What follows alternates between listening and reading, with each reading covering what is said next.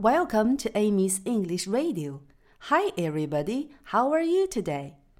小朋友们，今天我们来唱一首问候早上好的歌曲。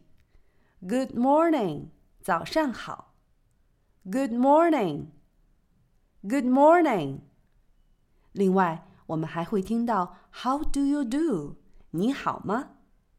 How do you do？How do you do？ 下面让我们听一听这首歌。Good morning, good morning, and how do you do? Good morning, good morning, I'm fine, how are you?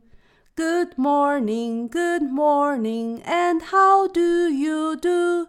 Good morning, good morning, I'm fine, how are you?